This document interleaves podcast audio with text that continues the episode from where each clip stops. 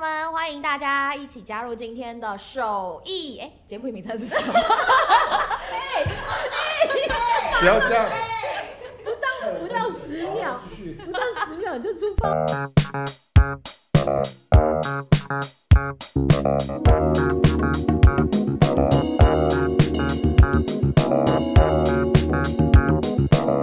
Hello，我是 Peggy。嗨，我是电商小白文文。好，电商小白刚刚不到十秒，也是就马上出包，跟电商没有关的包，忘记自己的节目名称。节目名称到底是什么？啊，对对，节节目名称是电商放手一搏。哦，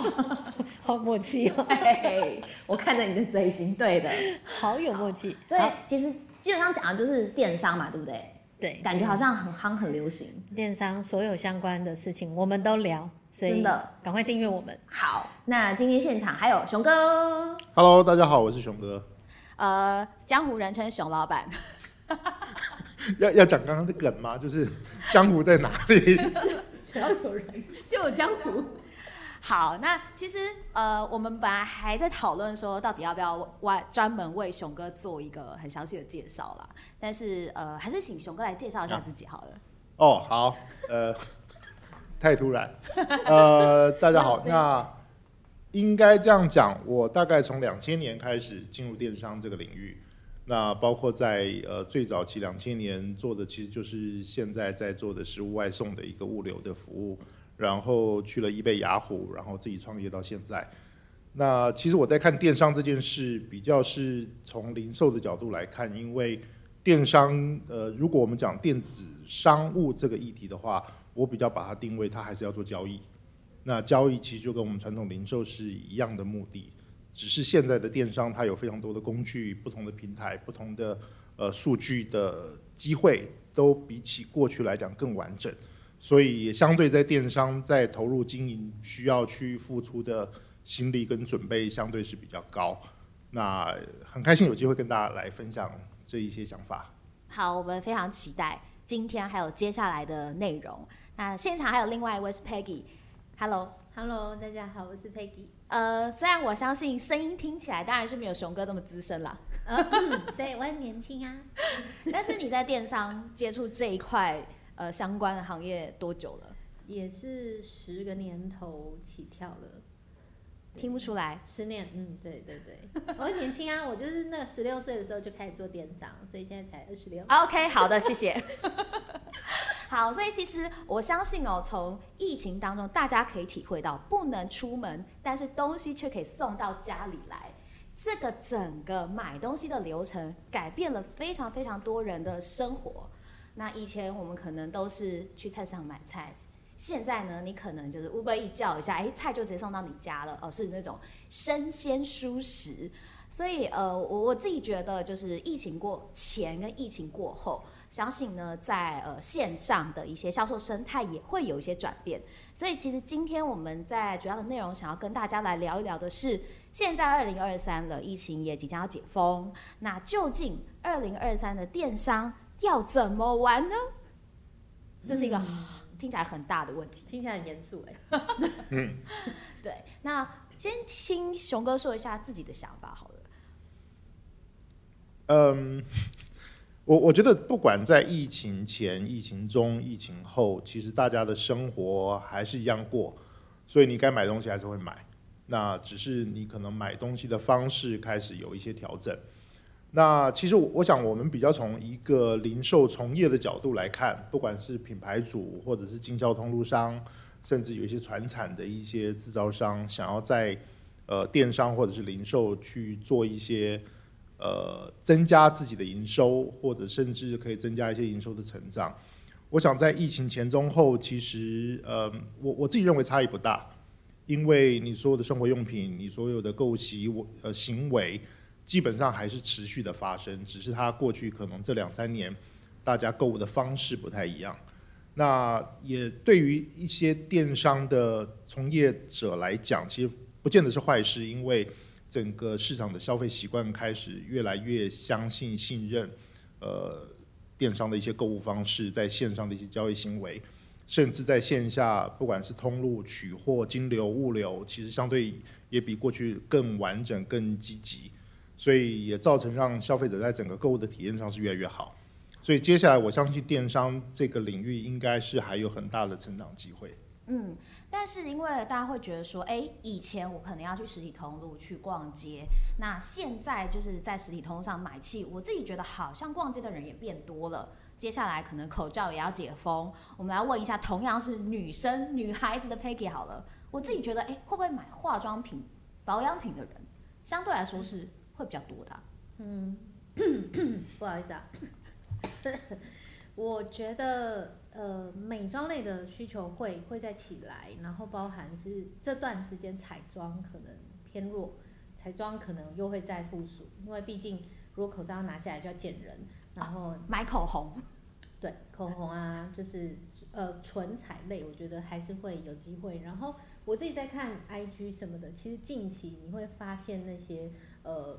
IG 的网红开始又在推唇彩，尤其是春天。呃，在去年的话，这这块是突然就是声量小很多，那就改推的是保养，或是可能口罩妆、眼妆。所以我自己觉得美妆这一块还是相对都有机会再拉到一个还不错的一个销售状态，就是看各家有没有办法把握这段时间，然后让消费者愿意掏钱买他们家的产品，因为毕竟。嗯，我觉得疫情过后，大家的消费的分配是有改变的，嗯、就是他可能会觉得，哎，我可能对于哪一块我想要再加强，也许在美妆这一块的预算上，以前的提拨变少了，那现在他要怎么重新分配这个预算，我觉得也是蛮有趣，可以再观察看看。嗯，好，所以。呃，不管是疫情前或疫情后，大家的一些消费模式或购买的地点有没有改变？反正人总是要买东西的嘛，对不对？所以可能有的人他呃学会了怎么样线上购物，他就开始哦，我就习惯线上买了。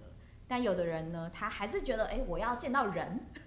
人跟人之间销售是比较有趣的，喜欢跟店员啦或跟服务人聊天也是有的。对，所以会不会到最后可能呃，大家会自己去选？哎，我我要在哪里买这样子的状况？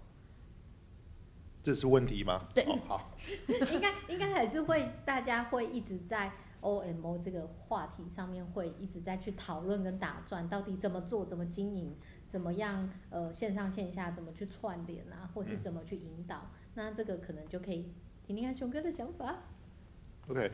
呃，我觉得对消费者来讲，他买东西确实就是会走他习惯的购物模式。那有些人习惯买生活用品，他就是会去量贩店或者去家里附近的超商、超市去做购物。那当然也有人会习惯，他可能呃会提早准备，所以他有可能是在 Momo 这种大型的平台，我一次就购入一个月需要的一些生活用品等等。哦，那我我想这个其实还是回到一个我们在做零售的角度来讲。消费者习惯的购物方式，我们怎么去满足他，而不是去想着去，呃，去教育消费者，告诉他你必须要用这种方式购物才是对你最好的。我想这个其实从，呃，一个供应商跟从消费者本身的角度来看，会有很大的不同。通常我们都觉得消费者很任性了，他想怎么买，你怎么能决定呢？对，那其实这个也是这几年大家在讲所谓的 omni channel，就是说全通路的营运模式。其实并不是要去改变消费者的购物习惯，而是去满足不同消费者自己的购物习惯。所以原来这个消费者他习惯在线上或者在实体通路买东西，那我们就是把这两个可以的选项都让消费者自己来去做选择。那消费者可以依据他当时的情况、气候、天候的状况、呃居住的环境、交通的便利性，他可以选择怎么样最方便。去买到他需要的东西，那甚至就像这几年超取虾皮的店到店，为什么会去吸引到这么多人去使用？其实，在某一个可能也是去让消费者有他可以选择的购物方式。所以刚才就是 Peggy 提到的 OMO，就是这个意思，对不对？呃，OMO、O to O、Omni Channel，其实它都会有一些呃不太一样的定义。那因为台湾其实整个购物环境相对比较成熟，所以很多的像不管它用什么样的类型，大家感觉起来它还是相对比较接近的。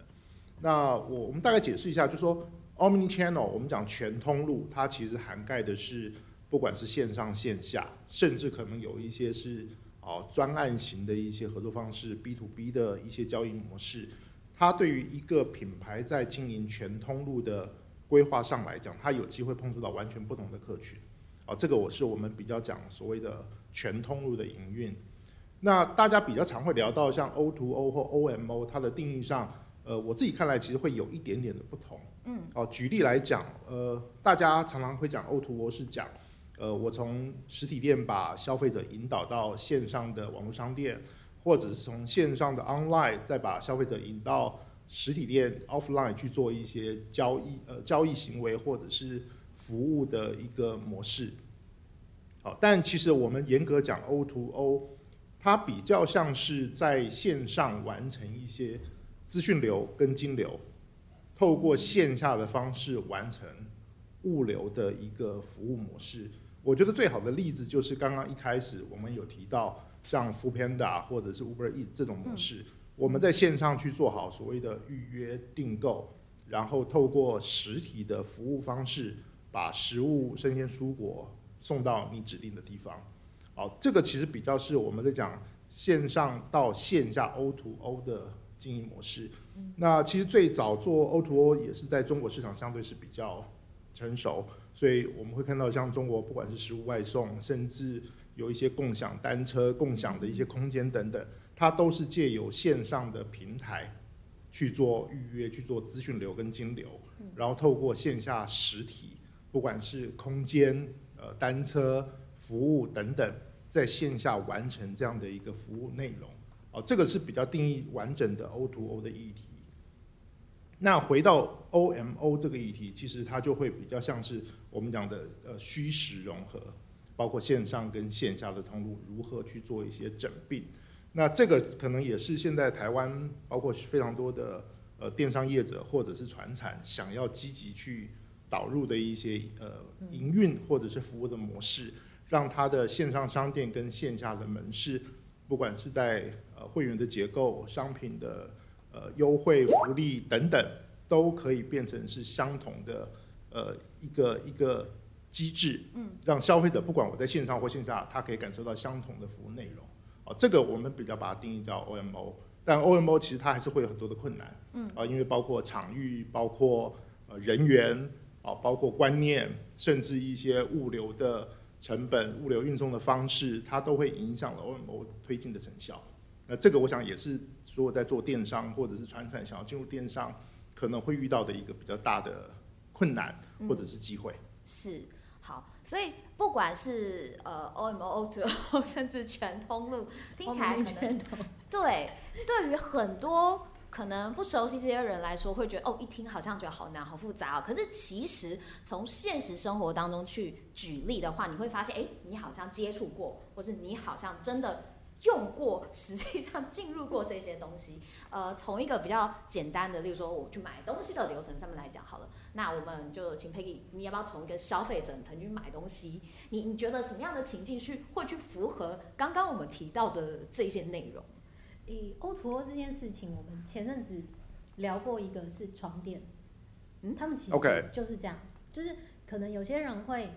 以前传统在买床垫，我们是去家具行，对，或者去那种床床垫的专卖店，然后去躺一躺，然后谈谈价格，就开始开一个送货单。那我们现在就是有一些新兴的一些床垫品牌，他们的方式是架设一个官网投广告，但是引导你去他的线下体验，但线下没有库存。他要求你在线上结账，哦，对，有一点类似这样方式，所以它是一个引导的概念，让它没有所谓的融合这件事情，因为它的线下其实就是只是让你去体验，体验后现场的 sales 跟你讲好价格，请你到他的官网注册，然后金流就是在他们的官网结账，刷卡，现场的门市是不收任何钱的，没有办法在现场结账。所以他可能就比较像这个模式哦。Yeah，过去甚至我们服务过一个客户，他他们的操作模式可能再更积极一点。他是你可以在呃线上预约去到他的体验店去做一些体验。嗯。那同时呢，他们可以去再再多做一件事情，是你可以呃参与他的体验活动。他是真的把床垫寄到你家里去，让你试试躺一个月。哇，那这一个月，这一个月如果呃，当然他你前面他还是会做做收费，其实有点像是已经交易了，对，但是他给你一个将近一个月的体验期，嗯，啊，就跟我们讲所谓的鉴赏期不一样，你是真的可以体验，所以你睡完一个月以后，你觉得哎这个床垫很适合我，睡得很舒服，那我就把它留下来。下来但如果你觉得哎好像跟跟你期待的有一点落差，可能太硬太软，或者是什么样的原因，你想要结束这样的一个体验活动，那这个品牌它是会全额退款。同时会安排物流去收回来，我觉得这个其实也是透过，其实就跟 Peggy 提到一样，它是透过线上的一些资讯流的方式，去去获得更多的新客户的机会，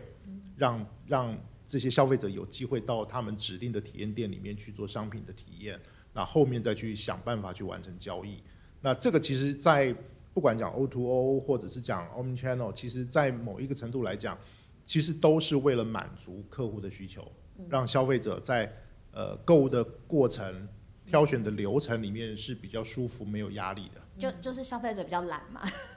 呃，比较懒，而且可以降低 降低很多风险。Okay. 所以对于消费者来讲，他对于这样的一个品牌，可能信赖度会更高，或者接受度也会很高。换句话说，只要能够满足消费者懒的 这个习惯的话，其实机会就越大嘛。科技始终来自于人性，销售也是。对，因为我相信大家都不喜欢麻烦，就是有时候你可能要呃手续很多啊，程序很多，他可能想一想，他就说啊，好吧，那算了，我再看看好了。不管线上线下，好像都是一样的。是，所以就很多消费者会把东西放到购物车里面，以后就忘记结账了，拜拜，下次忘记它了。对。好，所以呃，我觉得不管是从线上或线下，有很多很很有趣的一些买东西的流程或者是体验。其实真的就是像大家所想的，你觉得越舒适越方便，那当然就是对于很多厂商来说，哦，我呃能够呃获得的交易机会跟次数就会提高嘛。所以我相信，如果说呃在听这个节目内容的你是老板的话，他可能自己心里也会想说，哎，对耶，是不是我的这个产业或我的这个产品好像会适合某一种做法？可是我到现在都还没有踏入电商这个领域，好像听起来。到底我现在要加入还是不加入？我觉得应该会是某一些可能就是老板他们在思考的一个问题，自己也蛮挣扎的。其实有时候想太多，你就就来不及了啦。对，因为其实以现在的现在的市场环境来讲，呃，我我觉得对于很多的不管是船产或者是一些通路商、品牌商，呃，现在的问题已经不是你要不要进入到电商这个领域，而是。你应该用什么样的方式进来？因为它已经存在了，哦，它已经是一个风潮，已经是一个生活形态的模式了。所以，呃，我我们没有必要去去拒绝它，而是用什么样的方式可以尽快进入到这个市场？因为其实我们自己在看过去台湾市场啊，包括全球都一样，呃，民生消费的的量体其实它并没有特别的增长。好，那换句话说，当有一个新的电子商务的模式开始有一些营运的绩效，有一些营收的量体的时候，在某一个程度，它其实就是把原本实体的量体转移过去了。那如果你选择不去碰触新的这种营运机会，那其实只会造成你在线下、你在传统的营运模式里面，你可能会遇到更多的挑战。嗯，对，所以真的不是你要不要，而是。你应该去思考的是怎么样赶快进入到这个市场。呃，好，那其实我讲到这里，我对一件事情蛮有兴趣的，是像 Peggy，其实呃接触过很多，就是第一线有很多的客户或厂商的需求。嗯，嗯那呃，可不可以从这方面来聊一聊，就是面对他们或他们在踏入电商前后有没有一些什么样的转变，或者你的 想法？我我自己的想法，我我因为我最近开始在看房。然后就这个问题，就是跟买房子是一样的，就是刚刚熊哥讲的意思是需求并没有消失，需求存在的前提下，就是买房的需求前提下，其实你早晚都要进场，你不如赶快。就是可能会有一些市场或是一些新闻，他会说哦，整个趋势怎么样或什么。通常我觉得看到那个，通常就来不及了。所以毕竟现在投入电商的成本，譬如说以呃，开店的成本来说，相较以前低很多，可是流量的成本是很高的。嗯，所以一次性的费用也许低，可是长期的费用是高的，所以你不如赶快买房 赶快进场。但是大部分我们接触到的来咨询的客户品牌，他们很大的难处都是刚刚熊哥讲到的，譬如说人员、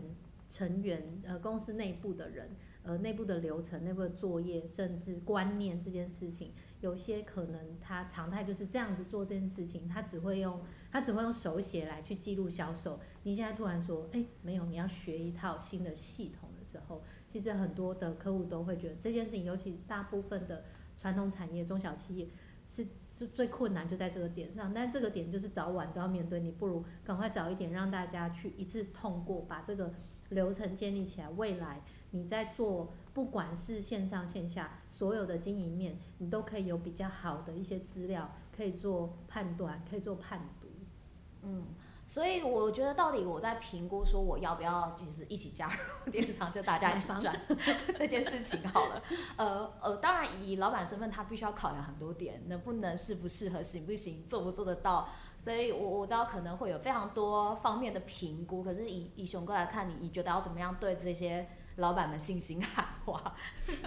呃，其实就是做，嗯，因为你没有做以前，你永远不知道会发生什么问题。啊，因为呃，我相信很多老板，尤其传产，大家相对会比较保守。不管过去是不是曾经风光一时，或者是呃这几年的营运状况怎么样，其实大家都会，大家当然都希望我接下来做的事情是经过深思熟虑，然后呃可以有完整的规划再起步。啊，但零售这件事情，其实我常常会分享的是，它永远不会做到最好。那你只能想办法想办法让它越来越好，所以它它可以变得更好，所以就是先做好，哪怕也许有些人好，就像我们最常遇到的客户在问的是，那我到底应该要选哪一个开店系统，哪一个开店平台？嗯，那我我的回答就是每一个开店平台都可以，他们现在对我来讲，它就是从八十分到九十分，所以哪怕你在虾皮想办法开一个商城，想办法开一个卖场，都是有机会的，都是好事。所以应该要去做，所以就是你怎么开始做，而不是你去想了非常多的东西以后，然后再来评估到底 A B C D E F 这么多方案，我该选哪一个？哦，如果你现在知道这是 A 方案，just do it，你就做下去就好了。那你做了，你才会知道哦，原来会遇到什么样的困难。哦，像刚刚 Peggy 有提到很多的系统，那 even 你现在没有系统，你也不用想，那我到底该用什么系统？嗯，反正你先做嘛。当你做到一个规模，你会发现啊。原来的 Excel，原来的手写已经没有办法满足我五十个品项、一百个品项，那个每个月有三十万、五十万、八十万的营收了，我需要一套系统了，那再来个评估就好了。我想他就是先做再说。某种程度上也是，我必须要先踏出这最难的第一步。其实后面慢慢就是关关难过关关过这样。对我我我觉得 我觉得台湾有一个模式是好的，就是说大家讲会是呃小小步的快跑前进，就是你不需要一次要跨很大的一步直接迈向目的，而是你先开始启动，启动完了以后慢慢去修正，慢慢找到适合你的方法去把它深入的经营。我想这个模式应该是非常适合在。传统零售业已经有过一些经验的老板或者品牌可以尝试的一个策略。明白，但我相信接下来很多老板的想法可能会是：哎，但我可能需要一些咨询，我可能需要去问一些可能在电商方面蛮有经验的一些人士。对，我也想要知道，哎，在我的公司上面，我可以得到什么样比较具体的建议？我都要网，我知道网络上都可以查到很多资料啦。但是我我相信，对于像这样子的一个管道上面来说，其实对于很多老板来讲，相对是不太好找的。而且这些东西对他们来讲，还要去予以过滤啊，有的没的，哇，真的很辛苦。对，它很难。对，对，尤其因为讯息非常非常的多。我觉得电商是高度克制化的一个议题，就是每一个品牌，即便是美妆好了。呃，专柜品牌也分成各个品牌各自面对的议题都不一样，所以这个电商经营，我觉得就是高度可视的一个题目啦，还蛮 还蛮需要咨询或是需要一些顾问去去帮助。呀，其实反而它越是需要高度克制的产业的过程里面，其实你们也可以去去去看看过去的经验，反而顾问他没有办法做到这么全面。嗯，因为你自己熟悉的产业才是你你最了解的情况，你不要去期待的是哦，外部一个顾问可以理解你的商品、你的产业，甚至呃，好像 Peg 提到化妆品，他也有说专柜式、开价式、高价、中价、低价，呃，国外品牌或者是不同年龄族群的对象。我我想，对于任何一个不管是做零售或者做气管的顾问来讲，大家可以提供的都还是比较是通则的一个建议。嗯，那只是在这个通则的建议里面，跟这个老板可以互动分享到什么程度？嗯，因为呃，要愿意说，要愿意分享，大家才有机会去做讨论，提出一些方案。那取得一些共识，我觉得这个是在呃任何一个产业的，不管是顾问或者是咨询者来讲，其实都应该要呃提供的一个一个咨询的模式。嗯，哦，所以比较难。所以像其实确实以我们自己在做电商顾问这个领域里面，呃，我们常常会接到一些讯息，或者是客户引荐、朋友引荐，说哎某某老板他也想做电商，有没有机会可以做一些分享？呃，对我们来讲，其实我们都是欢迎的。那同时，我们也会，呃，尽可能是不要让这些品牌主会有一些比较大的负担。也许像过去，可能我们自己也常开玩笑说，哎，我们应该跟人家聊天，也应该要收钱啊，因为我们 我们在聊天的过程里面，我们其实也给予了，就是咨询，给予了很多很多的建议。哦，但是其实对于呃很多的老板来讲，其实我最怕一点的就是，常常很多老板都会。道听途说，嗯，哦，某某的朋友谁谁谁呃做过什么，嗯，所以他建议我应该要怎么怎么做，嗯，那其实通常呃我们看到这样的一个情况下，后面就是就是后面就是没有然后了，嗯，因为你听完了以后，你发现没有做法。其实我想在顾问或在咨询，甚至在找一些代营运的合作伙伴的时候，其实最关键的是做法，嗯，大家都可以有想象空间，而是怎么样去落地，让这件事情。可以变成正在发生，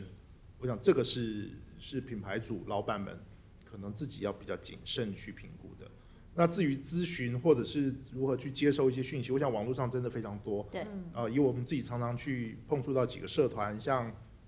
那个烧麦研究院也也烧麦研究所，对，然后 TISA 这边其实都有很多很多的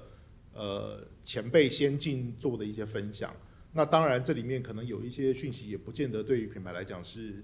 是是正面的啊。因为其实，嗯，我我们常开玩笑啦，那个当业界人越多的时候，其实就越来越多骗子嘛。啊，当然，呃，就说这件事情，大家其实应该去思考的是，就说在老板在沟通、分享、学习的过程里面，你一定要能够判断这件事情跟你现在自己在做的事情有没有交集。他做的事情跟你在做的事情是有帮助的吗？因为这个过程里面，我觉得最多的老板常常，因为他们不知道该怎么办，对，所以他其实不知道他在找什么样的合作伙伴，有点病急乱投医的感觉。有时候他可能是找错对象，嗯，这个对象不是不对，不是不好，可能很优秀，但因为你的期望跟这个对象本身擅长的一些操作方式是不同的，嗯，这两件事它是没有没有交集的。那 even 你找到一个很棒的 partner，但是他没有办法解决你的问题。嗯。哦，所以这也是为什么我提到，就是说，呃，老板们在进入这个领域，如果有机会去碰触到一些不管是顾问或者是资先资深的一些前辈先进，真的可以去，你一定要把你遇到的困难提出来。对，因为因为如果品牌你自己不愿意去把你的不足点提出来的时候，其实外部的人不会知道你到底需要什么。嗯。他只会就他擅长的。服务领域告诉你你可以做什么，嗯，那也许你的答案是没有获得解决的。我我觉得这有点像看医生哎、欸，就是哎、欸，我今天好像生了病，嗯、然后我一定要很详细的描述。我跟你说，我之前有一次看医生，然后他就跟我说，你不要先去 Google，就是你不要去查你的病状可能是什么，来告诉我说，医生我好像得了那个什么病。嗯、他说你就是不要，你告诉我你发生什么，你肚子痛痛多久了，或是你喉咙痛。干还是痒还是咳？有没有多久了？呃、对，他说你告诉我你现在的症状，而不是去查了之后说，哎、欸，医生，我觉得我好像是什么叉叉病毒，那你来找我干嘛？对，就是医生就会觉得，哎、欸，那你到底有没有在尊重我的专业？那你你把你的症状开出来，他搞不好会跟你说，哦，对不起，你挂错科了，你可能这个东西要去肠胃、肝胆肠胃科，嗯、而不是在耳鼻喉科。嗯，对，这样才有办法对症下药，不然就是你就四处找名医，每个都名医，每个都没有办法帮帮助你，每个都医不好，这样。对对对对，还蛮多客户会有这种症状啦，然后我觉得我觉得都很正常，因为。有时候就是可能隔隔壁邻居就说，哎、他看那个医生很有效，看好了什么什么病，你就觉得哦，好好，那我也去看，然后看了一下，发现哎、没有用啊，药又吃起来普通，那我觉得一定就是你们整体的症状不一样，就是刚刚还是有说大家都是很克制、克制化的状态，所以你一定要让我们还蛮遇到蛮多客户来，就只是说，啊，我觉得我的流量不好，嗯，你可不可以帮我解决一下？但是流量不好，什么原因呢？他也讲不出来，因为流量不好可能是上一个人告诉他是，哎，你流量不好，对，所以这样这样会造成我们在帮助每一个品牌跟客户的过程当中会遇到很多困难，因为我们要抽丝剥茧，我们要一层一层剥开，然后找到哎真正原因在哪里，才有办法跟他说，其实你应该要解决的可能是系统问题，而不是你认为的商品问题。对，有时候真的是你你以为的问题，并不是你以为的那个答案。绕口令，哎，顺口溜。对啊，对所以所以我觉得很好玩的是，你可能要真的去呃详细的去抛开，可能就是刚刚熊哥讲的，不要听别人讲太多啦，就是如实的、诚实的，然后呃不要有任何成见或主观的把你们现在的状况分享出来。我觉得可能会得到一些呃比较正确的方向或者是解答，嗯，或者其实就是就是还是讲了，你你就是开始那一步了，嗯，对，也不一定是你要选择一个门槛很高、挑战度很高的一个方式，而是你就从你身边最简单的方式来做，嗯，哪怕你只是在 Facebook 上去 PO 一些商品可以销售，嗯，哪怕是在 Line 群组里面去做销售，哪怕你去。雅虎拍卖、露天拍卖、虾皮去弄个卖场，嗯，其实你你就会理解到，跟你原本擅长的，不管是 B to B 或者是实体零售，呃，会有一些差异的地方。那你再从这些差异去去去找出有什么样的合作伙伴或什么样的工具可以帮助你解决这些问题。嗯，好像刚刚 Peggy 提到，哈，有些品牌他会说，哦，我们的流量不好，但你真的去了解的时候，你会发现，嗯，你。你你怎么觉得你流量不好？因为你连 GA 都没有，你连 GA 都没有开，你连 Search Console 也没去看，所以你不管是从自然搜寻，从你的付费流量等等，你都没有任何的数据啊。那你就说哦，因为我流量不好，那为什么啊？因为我业绩不好，嗯，所以应该是流量太差的关系，嗯，都有可能，啊，都有可能。但是呃，我想我们在做营运的工作的的很重要的一件事情就是。怎么样去理解你的问题所在，再去找到解决的方式，这个才是有办法让整件事情往前推进的，呃，落地的一种做法。嗯。偏偏这个问题要找出来，真的需要很多细节方面的。偏偏原来是个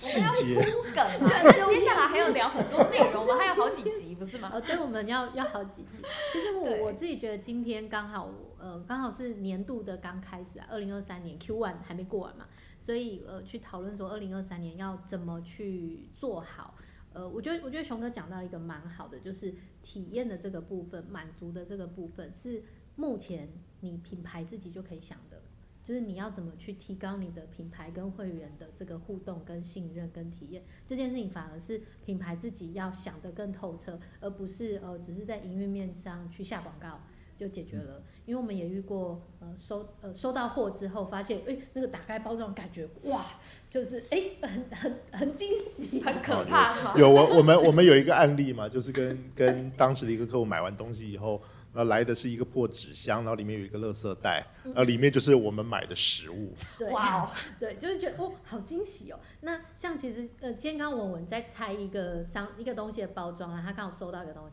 哎，一拆开里面有一个卡片，上面手写写 Thank you，哇塞，这个东西卖你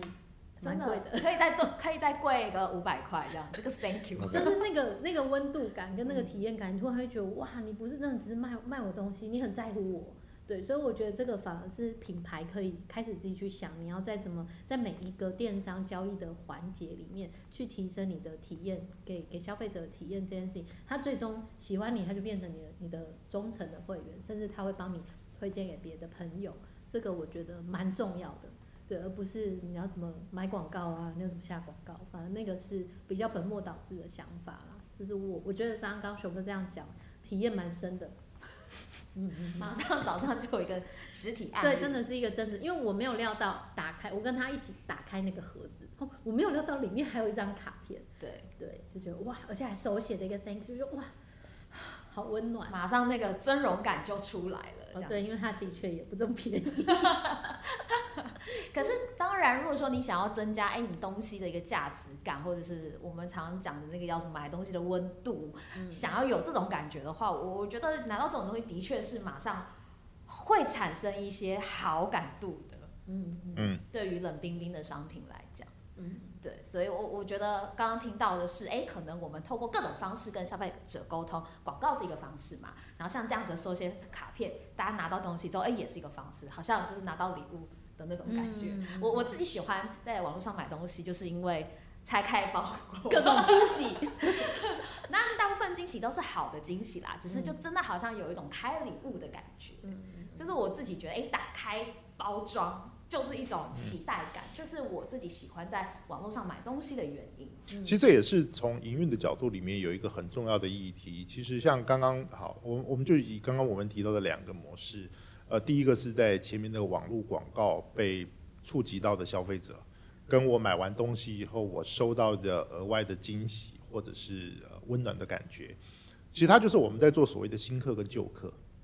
啊，甚至到后期，我们做到很多品牌都说啊，我要去做我的会员忠诚，我要去让我的会员更始终跟着我，然后呃，巴拉巴拉要做很多很多事，其实就是从这些小地方让消费者，当他第一次第一次购买你的商品，收到东西以后，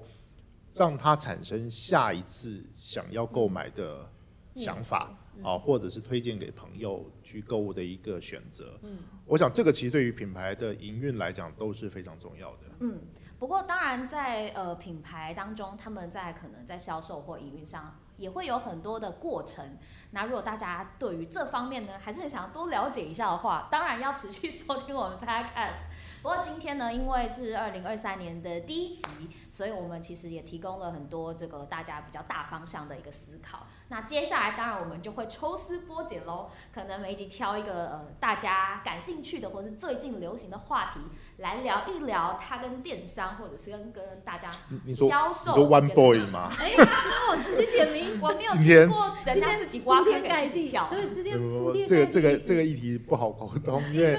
呃应该是昨天吧，上周其实有有去年十二月的一个一个访一个访谈嘛，对，我觉得里面还有蛮多内容蛮有趣的了，大家可以。可以去可以了解一下，但我想可能最后再补充一个，就是说大家常常会会听到看到很多很多的案例，而且是非常成功的，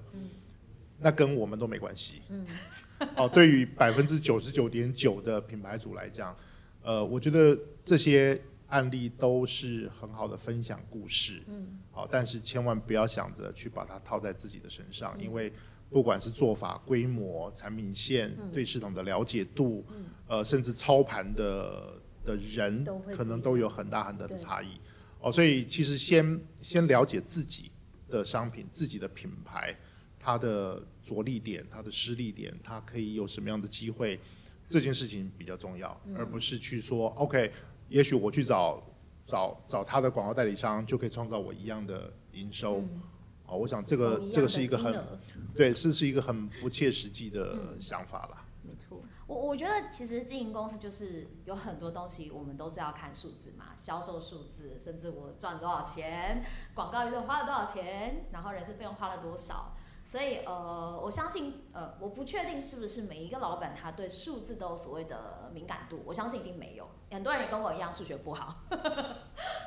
但是呢，我们要从这些细节当中，怎么样去抽丝剥茧，慢慢了解一下，说，哎，我现在卖东西发生了什么事情？对，或者是消费者买到这些东西，他们有没有什么样的变化？他们的选择性有没有什么样的变化？呃，我觉得这也是一个很有趣的话题。那如果大家觉得有兴趣，想要了解这个跟数字相关的一些怎么看啦，从哪些地方可以有什么样的蛛丝马迹可以找的话，那。就期待下一集好了。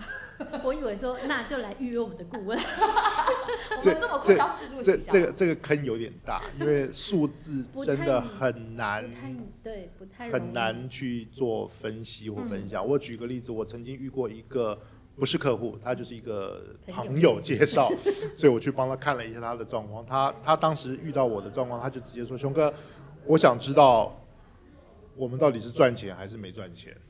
哦。我说嗯，好惊讶。可是你业绩不是很好吗？他说对。然后呃，但是因为他他们的那个会计财务是妈妈，他们是家族企业，哦，所以妈妈每个月的月底都会说，哎，我的账好像对不起来。那我们的现金好像没有变多。你们不是业绩说很好很好吗？怎么我的手边的钱没有变多？那我到底是赚钱还是没赚钱？哦，其实后来大概了解一下它的原因啦。其实很大一块是他们在于。呃，商品的进销存的管理方式有很大的落差，所以造成他们有很多的闲置库存。哦，所以呃，我前几天刚好也看到一篇文章在分享，他说很多人讲说老板创业这么久，然后最后赚到的是库存，其实这句话是非常悲哀的，非常悲哀的。就是呃，可是我我也理解很多的创业老板，其实当他后当他后来真的呃赚到钱，获得一些呃比较好的成果的时候。他们其实都走过库存爆炸的那个过程，好，所以如何？呃，我自己也是，我现在还有成千上万个手机壳放在我们仓库，好，所以呃，走过那一段以后，其实你对于整个在营运上，你会发现有越来越多的细节，包括营运的管理，啊，营运的管理其实包括人员，包括商品，其实还有一块很重要的就是呃进销存，你的商品库存结构该怎么去做调整跟营运。我想这个都是在营运里面，呃，很多很多的困难跟很多的有趣的地方。啊，其实我们在看很多的数字，除了营业额以外，另外一个数字就是你商品的成本跟库存的转换。是。我想这个也许真的将来有机会，我们可以再来多分享一些不同的看法。嗯。好，那我我自己觉得啦，就是呃，你常常在很多场合或者报章杂志上看到的是成功案例的分享。但也许你在我们的 podcast 当中，你可能会听到失败案例吗？对，我我们也没有失败啦，我，们应该这样讲。好，其实我我一直我我我有一个坚持的就是，